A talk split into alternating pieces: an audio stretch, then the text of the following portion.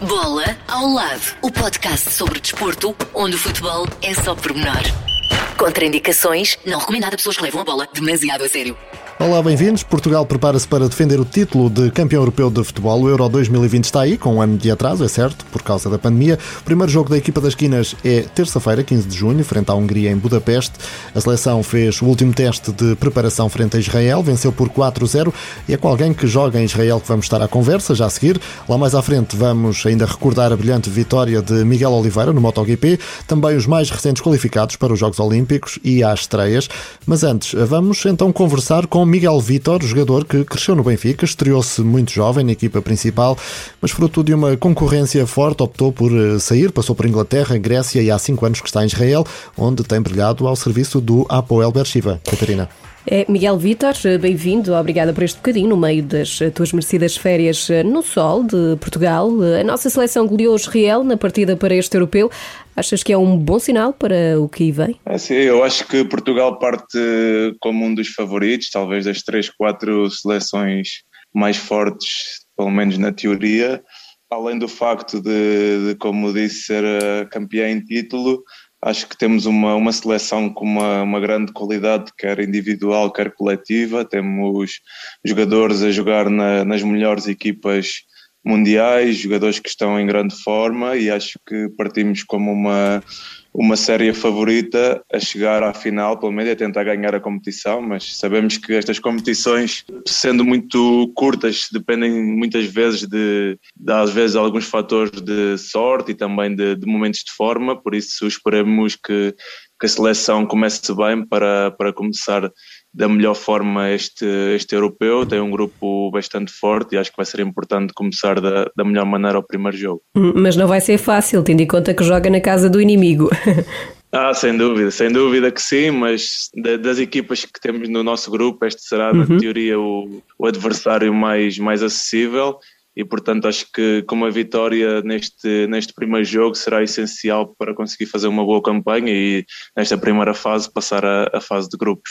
Tu uh, conheces o Fernando Santos, uh, foste treinado por ele também, uh, já vamos falar um bocadinho depois da tua carreira, mas qual é que achas que é o segredo de Fernando Santos para este sucesso que ele tem tido na, na seleção nacional? Sim, é um treinador com uma, uma grande experiência, quer a nível de, de clubes, quer a nível de seleções, em Portugal já trabalhou no, nos três grandes, a nível internacional na, também na, numa, na seleção grega, é um treinador que sabe muito bem o que, o que esperar deste tipo de, de competições e as, os pormenores que são essenciais para estes torneios curtos de, de, seleções. Eu acho que ele, como vimos quando fomos campeões europeus, meteu sempre a expectativa lá em cima e foi bastante ambicioso. Se calhar a nossa seleção precisava, precisava um pouco disso e não sempre partir na expectativa, como foi o discurso durante muitos anos e com a qualidade que temos, uh, estava na hora de, de, de, nos assumirmos como um dos candidatos. Eu acho que ele vai trazer um pouco essa, essa mudança no discurso e depois a nível futebolístico aproveitar as, as mais-valias que temos e os jogadores de, de, grande qualidade que temos e conseguir trazer o melhor, eh, o melhor de cada um ao serviço da, da nossa seleção. Tu, como defesa central e olhando para esta equipa, fazias ali uma perninha ou não? Eu, não, não, não, temos jogadores muito com grande qualidade. Temos o Ruben Dias, foi eleito o melhor jogador da Premier League, o Pep, que está numa, numa forma incrível, apesar da sua idade. O José Fonte foi campeão em, em França, derrotando uma equipa como o Paris Saint-Germain. Tudo uhum. jogadores com uma grande experiência e com uma, e com uma grande qualidade. Acho que a seleção está muito bem servida a, a esse nível. Achas que chegam três centrais? Eh, não foi uma surpresa de Fernando Santos? Eu acho que numa, numa competição destas, acho que se não houver nenhum azar, não é? acho que é suficiente. Ainda uhum. temos o, o Danilo que, que já fez várias vezes essa posição, que pode jogar aí. Acho que numa competição dessas, é, destas é suficiente, ainda por cima é uma posição em que normalmente os treinadores não, não rodam muito uhum essa, essa posição, que a posição de defesa central tentou manter o máximo possível a, essa dupla.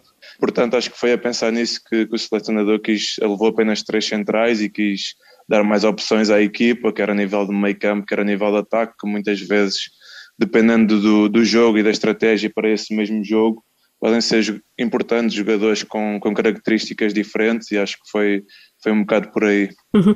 Tu não conseguiste representar a seleção A? Foi esse o grande amargo da tua carreira? Sim, acho que sim, posso dizer que sim, que foi o se calhar o que me, que me faltou conquistar um dos objetivos que, que tinha e que, e que, não consegui. Estive, estive lá perto, não é? estive na seleção sub-21, sub-23 e quando chegamos aí pensamos que, que falta um pequeno, mas um grande passo, porque é, o, é se calhar o passo mais difícil depois de dar. E, mas estando, estando aí nessa altura, pensei que poderia lá chegar e era um dos, um dos meus grandes objetivos, que infelizmente não, não consegui, mas, mas sim, foi de, se calhar dos sonhos que me faltou realizar no futebol. Quem sabe ainda, não é? O José Fontes chegou lá já tarde. É verdade, não é tarde. ainda foi a tempo de ser campeão europeu. Eu sei que tô, temos que ser realistas, num campeonato menos competitivo. Nós temos jogadores da nossa seleção que estão nos melhores campeonatos do mundo, top 5, portanto sei que, que muito dificilmente isso pode acontecer, mas gostaria de que isso pudesse acontecer, mas sei que na realidade é muito, é muito complicado. Uhum. A verdade é que chegaste aos sub-21 e a nossa equipa das esquinas eh, teve recentemente um, uh, um, trajeto muito, muito importante no europeu. Não conseguiu mais uma vez vencer o campeonato da Europa, mas fez aqui um percurso notável. Temos muito valores nos jovens, não é? Sim, temos muita qualidade e acho que isto é, um, é, é de ver com bons olhos para o futuro da, da, nossa seleção principal, toda, toda a qualidade que temos naquela seleção e alguns deles que ainda poderiam jogar ali já estão na seleção principal, outros como o Trincão e o Pedro Neto por uh, lesões ou pelo tema do Covid que não puderam jogar e que se calhar seriam dois dos jogadores mais desequilibradores que, que teríamos na seleção, mas mesmo assim fizeram uma, uma grande campanha, chegaram chegaram à final e foi, foi pena não termos, não termos conquistado o título, já em poucos anos já foi a segunda final que, que não ganhámos. A terceira. Mas, terceira, exatamente. A terceira não foi de vez. Que, é, apesar, apesar dos resultados, do, do resultado de, na final não ter sido o melhor, mas deixa, deixa, pode descansar o nosso país com a, com a, qualidade que temos ali naquela, naquela seleção e que a seleção lá no futuro vai estar bem representada. No fundo é sempre a concorrência a tramar Já no Benfica foi um bocadinho assim, apanhaste o Benfica numa altura e vamos olhar aqui um bocadinho para trás. Uh, tu chegaste muito jovem um, ao clube da capital com muitos sonhos e muita gente a apostar em ti como um valor de futuro e acabaste por uh, estrear-te muito jovem pela equipa principal também, jogaste a Liga dos Campeões, na Liga Europa, Salveiro também. Um, mas depois as coisas, apanhaste um Benfica numa altura, quando saíste, em que tinha ali jogadores como uh, o Luizão, por exemplo, não é? Garay, estou a falar de cor. Sim, David Luiz. Exato. Até o Ruben Amorim, não é? Ruben Amorim foi meu, meu companheiro de, de, equipa e é, um, é um grande amigo que tenho no futebol também. Mas como disse, em termos de, de concorrência para a minha posição, acho que sempre nos, nos, meus anos, acho que também poderá ter sido um dos motivos de, de, pela minha não depois afirmação total na equipa do Benfica. Sempre tive grandes centrais como, como meus colegas de equipa, como disse, Luizão, Garay, David Luiz, Sidney, e uhum. claro que tendo este, estes nomes, esta qualidade, é, fica mais difícil um jovem impor-se impor na equipa, mas foram, foram anos muito bons na minha carreira, foi concretizado, concretizado um sonho, consegui ser campeão nacional, e, e, e como disse, foram anos, anos fantásticos que se calhar uns anos antes não tinha sonhado que poderia chegar ali e as coisas deram-se da melhor forma para, para isso acontecer e fiquei sempre, eh, tenho orgulho, bastante orgulho no, nos anos que, que levei no Benfica. Uhum. Tu começaste ali miúdo, 10 anos, não é? Fizeste o primeiro torneio pelos encarnados, depois 11, um, toda uma carreira, formação, uh, estreaste na equipa principal. Como é que foi esse primeiro jogo, lembras-te? Lembro, lembro, foi com o Guimarães, o Guimarães em, em, no Estádio da Luz, em casa, foi curiosamente, o primeiro jogo do, do Camacho tinha sido na segunda vez que o Camacho esteve no uhum. Benfica, tinha sido o Fernando Santos despedido na, na jornada antes e foi esse o meu primeiro jogo. O Luizão estava lesionado e acho que mais um outro central estava lesionado, o David Luiz, acho eu. E, e lembro-me bastante bem desse jogo, que lá fica sempre gravado na memória. Tinha 18 anos e não, infelizmente não era como, como hoje em dia, os jogadores já chegam à, à, equipa principal dos clubes bastante mais preparados, têm um trajeto de equipa B, alguns com 16, 17 anos começam a jogar na, na equipa B, numa segunda liga, já contra jogadores mais experientes, jogadores de outra, de outra qualidade e já se nota que chegam à, à equipa principal muito bem preparados. No meu caso, foi o passar de, de uma equipa júnior para ainda, ainda era o meu segundo ano júnior, mas passado um campeonato de júniores para a Primeira Liga e para, para titular da, da equipa do Benfica e sinto que, que foi um grande, um grande passo para mim, que se calhar não estava tão bem preparado como, como devia estar, mas foi um momento e acho que, que agarrei bem essa oportunidade e depois deu-me deu uma oportunidade de ter, de ter alguma continuidade em anos futuros no Benfica. Uhum. Entretanto, eh, foste crescendo também, experimentando outros eh, campeonatos eh, lá fora. Representaste também o Leicester, ainda por empréstimo do Benfica. Depois, em 2013, uh, saíste para a Grécia, para o PAOK. Como é que foi o futebol grego? O futebol grego é um, um futebol um pouco, acho, a imagem do país, as pessoas apaixonadas pelo futebol e isso nota-se também no jogo, um jogo muitas vezes com muita base na, na emoção e não tanto na, na razão, mas foi um, um, país em que eu, que eu adorei viver, estive, estive lá três anos, foi um, um clube e uma cidade, neste caso Salónica, que me, que me acolheu muito bem, a mim e a minha família, tinha uma, uma filha pequena e a minha mulher estava grávida e foram sempre pessoas espetaculares, ficou na parte profissional um, um amargo de não ter conseguido conquistar nenhum título, perdemos uma, uma final da Taça da Grécia, acabámos no segundo lugar numa ou duas épocas, jogámos sempre as competições europeias, essa, essa parte foi positiva, mas, mas faltou conquistar de um título, porque, portanto, os adeptos tanto ansiavam na, naquela cidade que depois, felizmente, uns anos mais tarde conseguiram e ficou-me a faltar um bocado esse, esse objetivo, mas foi uma, uma experiência bastante enriquecedora que gostamos bastante. E ao nível da vida na Grécia, alguma experiência que te tenha marcado? Temos a ideia de um povo muito relaxado, não é? Um pouco, por exemplo, ali no, no trânsito, é um bocado ali sem, sem regras, vê-se muita gente de moto sem capacete, pessoas a passar sinais vermelhos, traço contínuo e não há muito controle policial, assim, uma coisa um bocado, um bocado louca. Lembra-me também jogos, grandes jogos que tínhamos em casa com uma, o ambiente, uma loucura nos, nos estádios, por exemplo, adeptos, quando eram derbys ou jogos grandes, os adeptos da equipa adversária não podiam ir, eh, ir ao estádio do, da, da equipa adversária, então eram apenas os adeptos da, da equipa da casa e ambientes mesmo de, de total loucura e às vezes um bocado fora do, dos limites do normal, mas são, são ambientes que um jogador estando lá dentro fica sempre com a adrenalina e com uma, uma paixão incrível em viver esse, esses momentos e, e foram anos, anos espetaculares. Uhum. E como tu gostas de adrenalina, decidiste ir para Israel. foi, foi, foi um passo ainda mais, mais arriscado, diria. Não tão arriscado, mas mas à Também partida, não é? Tive o convite de, de Israel, na altura disse ao meu empresário logo: ah, não, não, para Israel eu não vou, porque o que vemos nos, nos noticiários, não é? Pensamos, só passam as coisas más e pensamos que é um país que vive em, em constante clima de, de guerra e de, com problemas uh, no país. Infelizmente, há pouco tempo isso, isso mesmo aconteceu, mas acho que foi a primeira, segunda, não, a segunda vez, já tínhamos tido uma situação não, não tão grave como esta, mas semelhante um pouco, mas são, são situações isoladas, felizmente, e só por isso é que eu ainda já estou lá há cinco anos e vou lá continuar mais um ano.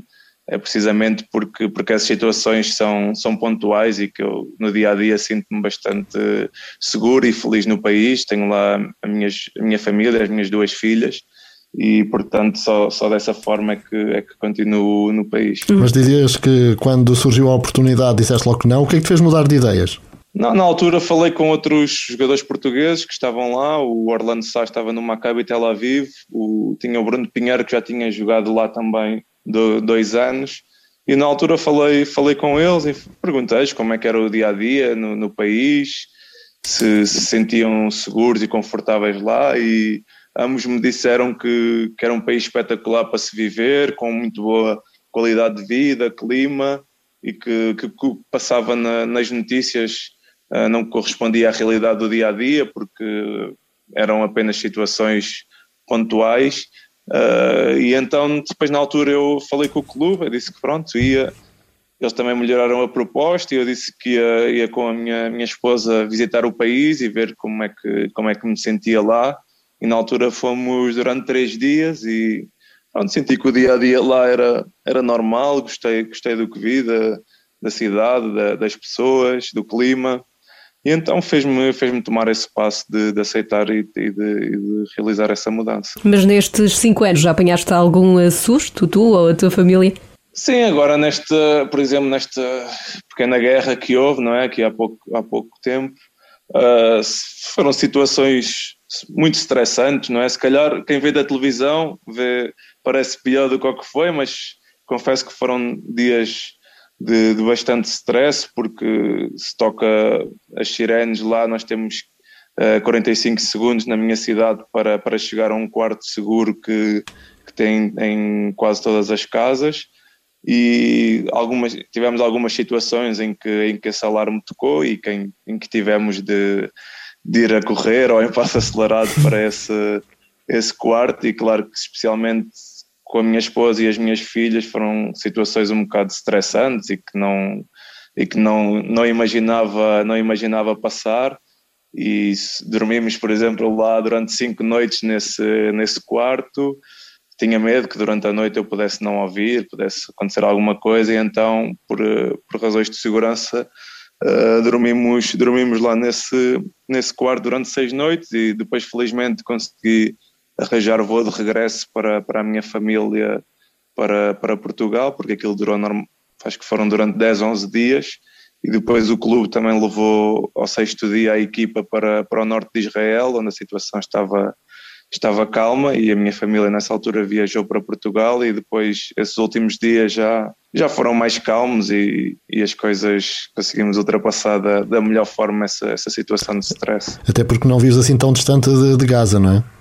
Não, estou, estou bastante perto mesmo, sei lá, serão uns 30, 40 quilómetros uhum. por aí, a minha distância é, é bastante perto, mas desta vez, por exemplo, cidades que estavam mais longe, como Tel Aviv, foram mais bombardeadas até do que Bercheva, ou eu não vivo mesmo em Bercheva, vivo mais ou menos a 15 minutos, e felizmente também onde eu vivia não foi dos sítios menos afetados, mas mesmo assim houve algumas, algumas situações complicadas, mas desta vez um, chegou mesmo a Tel Aviv, onde é mais raro esses, esse tipo de, de coisas acontecerem e, e foram situações muito complicadas, não é? E como é que foi essa adaptação ao modo de vida israelita? Tens as miúdas, escola, tudo, o dia a dia, como é que foi?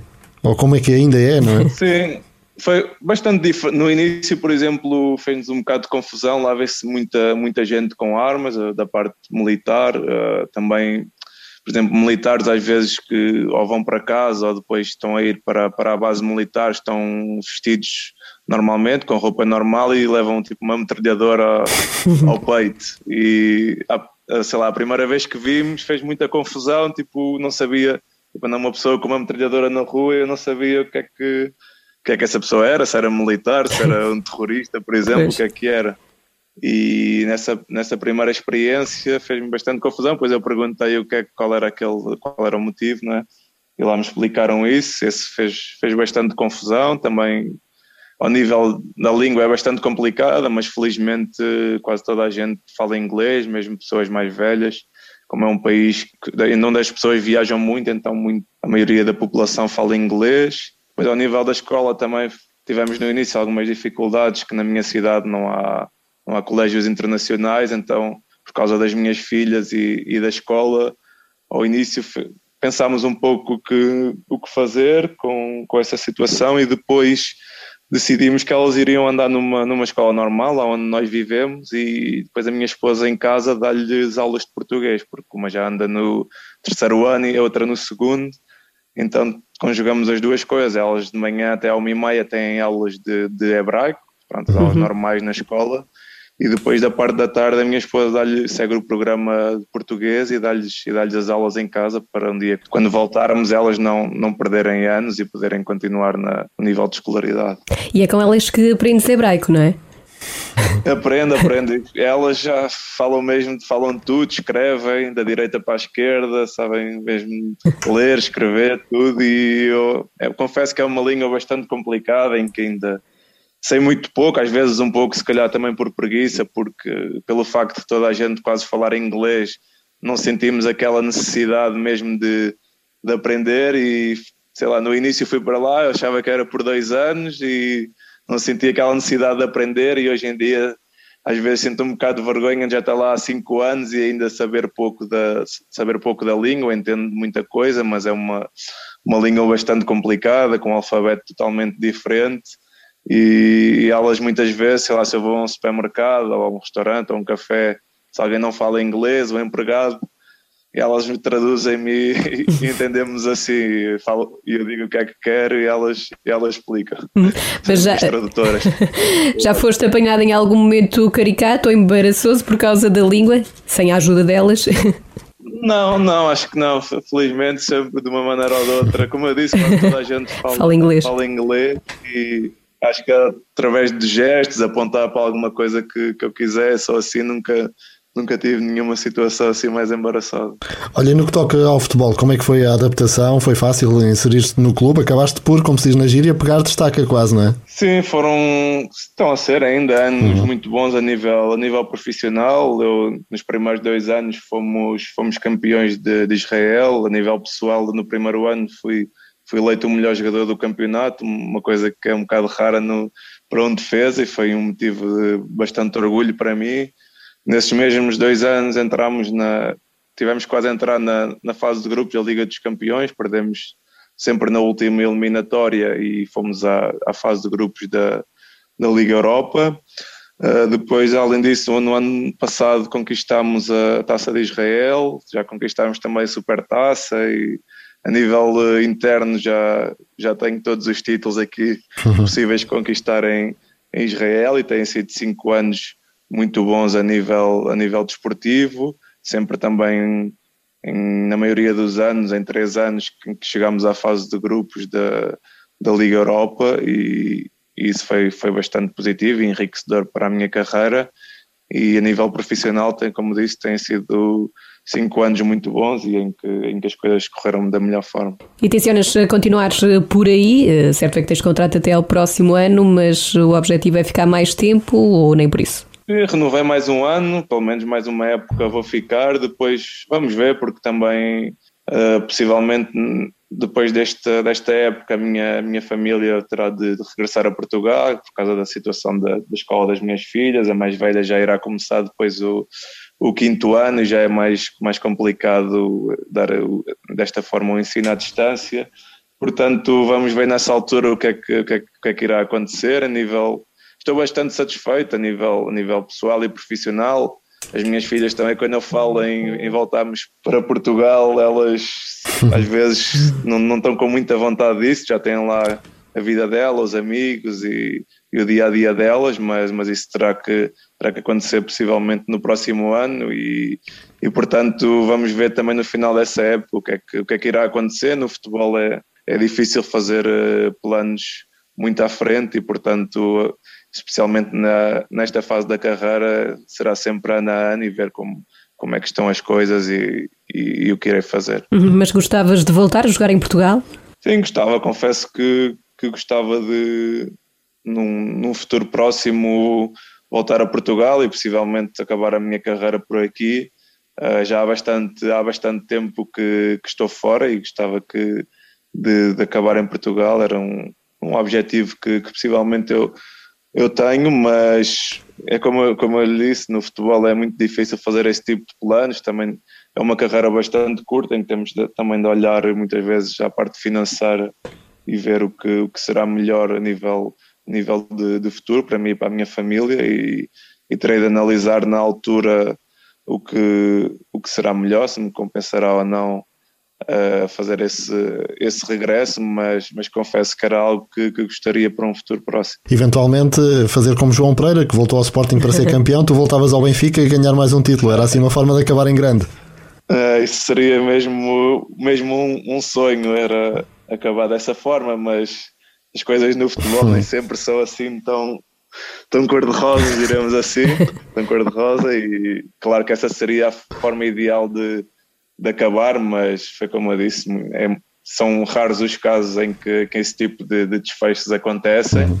mas, mas quem sabe um dia o que claro. poderá acontecer. Mas seguiste esta temporada do Sporting, esperavas ou acreditavas que pudesse ser possível este sucesso do Ruben Amorim? Também uh, jogaste ao lado dele em tempos. Uh, uh, que memórias é que guardas e o que é que achas que, que ele tem assim de especial para fazer este trabalho no Sporting? Sim, segui com bastante atenção porque é um, é um grande amigo, um grande amigo que eu tenho no, no futebol e segui com bastante atenção. Eu já esperava que ele, que ele tivesse sucesso no, quando ele decidiu ser treinador, porque era um jogador já, quando na altura que jogava, era um jogador com uma cultura tática muito grande, em que fazia várias posições. Muitas vezes ele não gostava disso, de ser metido em. Quer dizer, no futebol ali o tapa-buracos, muitas vezes, porque devido a esse conhecimento do jogo que, que, ele, que ele tinha, os treinadores muitas vezes, quando havia algum problema ou precisavam, havia uma lesão, precisavam que um jogador fizesse uma posição que não era a dele, muitas vezes era ele escolhido por isso mesmo e depois acho que o facto também de ele ter tido, tido grandes treinadores no futebol ajudou a, a passar esse, esse mesmo conhecimento para ele e depois é uma pessoa com, muito inteligente, com, com um discurso muito bom, como se pode ver este ano, que acho que mesmo muitas pessoas que eu conheço de, de outros clubes uh, gostaram que, que, o Sporting tivesse ganho também por isso mesmo, uma pessoa sempre com, com um discurso bastante inteligente e coerente e claro que não podia dizer que esperava que ele fosse já campeão, é? esta primeira oportunidade no, no Sporting, mas, mas confesso que esperava que ele, que ele fizesse um bom trabalho e segui com bastante atenção o ano do Sporting. Às vezes parece que nem leva aquilo muito a sério, não é?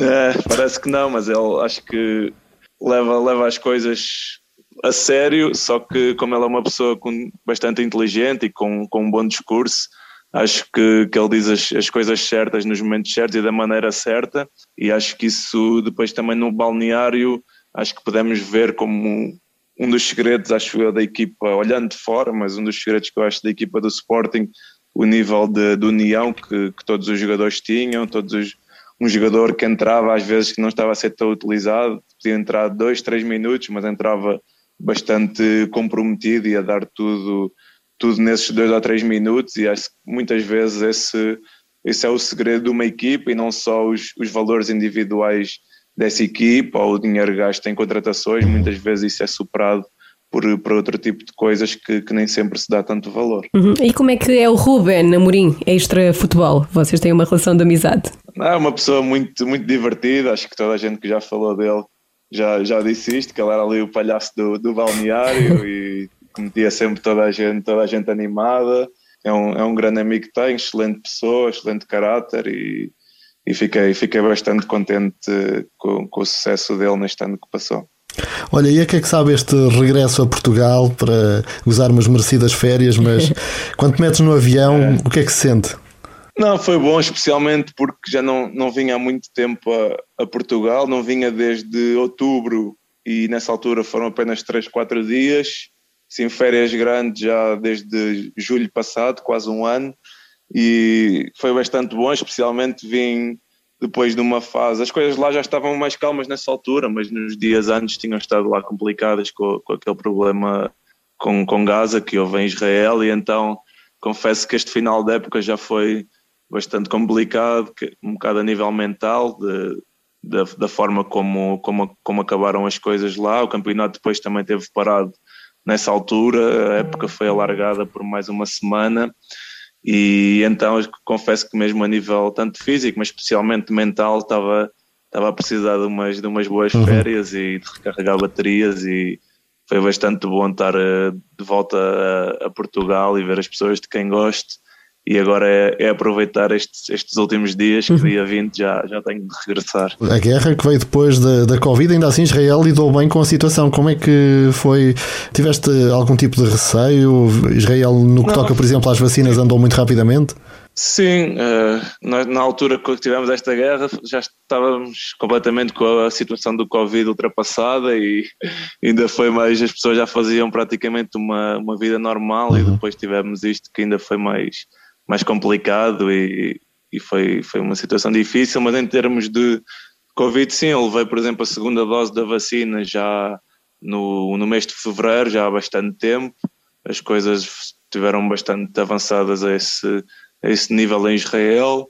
e as pessoas voltaram à, à sua vida sua vida normal muito mais rapidamente. Nestes últimos jogos, por exemplo, já tínhamos estádios com a lotação lotada, na rua já não era obrigatório o uso de máscara. Também agora ponderam nos próximos dias a retirar esse, esse mesmo uso na, em espaços interiores, em espaços fechados. E portanto as coisas voltaram, voltaram à normalidade mais rápido lá, mas claro que foram, foram meses complicados, também tivemos alturas difíceis lá, com vários confinamentos, e no início tivemos um bocado como toda a gente, como em Portugal, não é? Toda a gente um bocado assustada e, e sem saber o que esperar. Depois também tivemos vários, alguns surtos na nossa, na nossa equipa, felizmente não, não apanhei, mas mas o campeonato também teve parado várias vezes e, e foi um, um, ano bastante difícil com, com, este, com este tema do, do, Covid. Mas a situação está agora mais uh, tranquilo para um regresso também tranquilo a Israel. Miguel Vitor, muito obrigada. Obrigado. Uh, obrigada. Obrigado. Miguel Vitor, um craque português a brilhar em Israel e agora passamos de um Miguel para outro. Miguel Oliveira fez uma corrida perfeita, venceu o Grande Prémio da Catalunha de MotoGP. O piloto português partiu da quarta posição, mas rapidamente saltou para a frente da prova e no final ouviu-se a portuguesa na Catalunha. Miguel Oliveira diz mesmo que esta foi uma das melhores corridas uhum. da carreira. Eh, o piloto de Almada ganhou três posições no Mundial, está agora no sétimo lugar com 54 pontos. Fábio Quartararo, o piloto francês, mantém a liderança com 118. A próxima ronda é o Grande Prémio da Alemanha no dia 20 de junho. Bora lá, Miguel, agora é sempre a subir.